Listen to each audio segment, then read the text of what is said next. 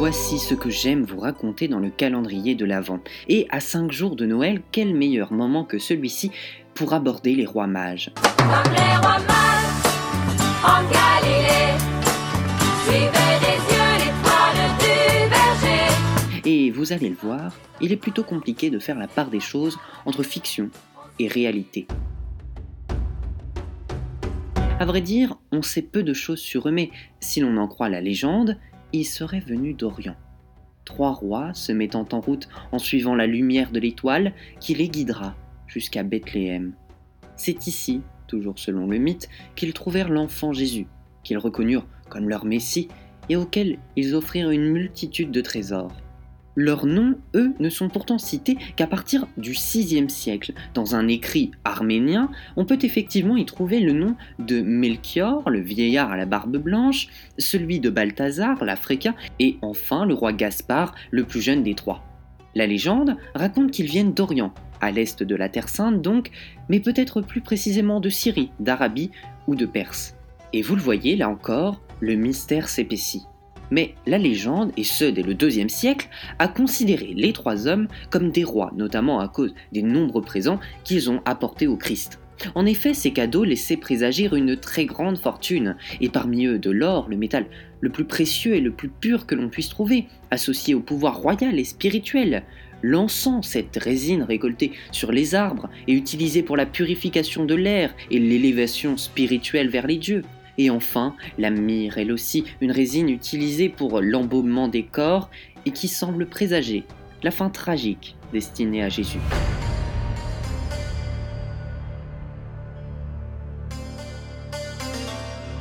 Mais il y a aussi une autre piste, celle qui laisse entendre que ces rois étaient aussi des mages et selon la définition de l'époque, des savants venus d'Orient.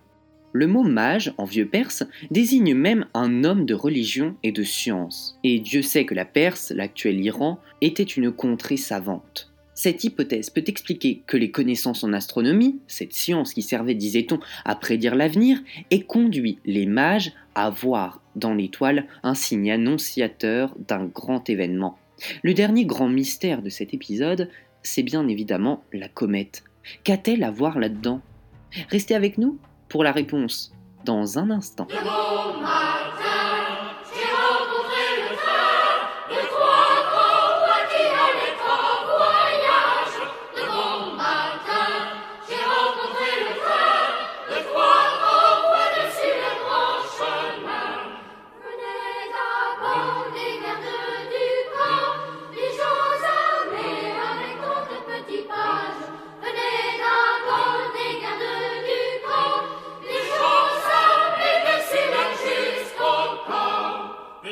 Puis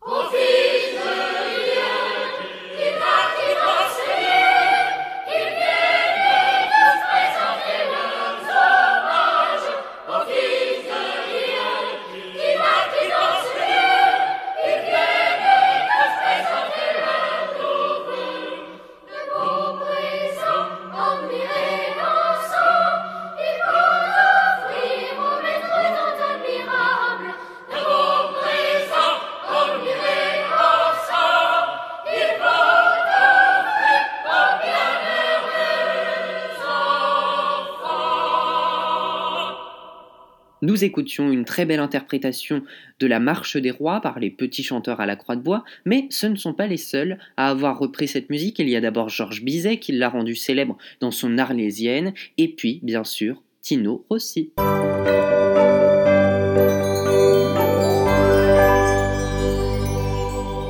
Je vous dévoilais il y a quelques instants les mystères des rois mages et plus précisément le mystère concernant l'étoile. Vous savez cet astre que les mages auraient suivi pour aller à la rencontre du petit Jésus. Et l'apparition d'une étoile ou d'une comète, on ne sait pas trop, était un phénomène suffisamment rare pour que les trois rois se mettent en route. Certains affirment même que cet astre pourrait être la comète de Halley qui nous a rendu visite en 1986 pour la dernière fois. Pourtant, cela n'explique pas tout, car les astronautes situent son passage vers l'an 11 avant Jésus-Christ. Le mystère reste donc entier.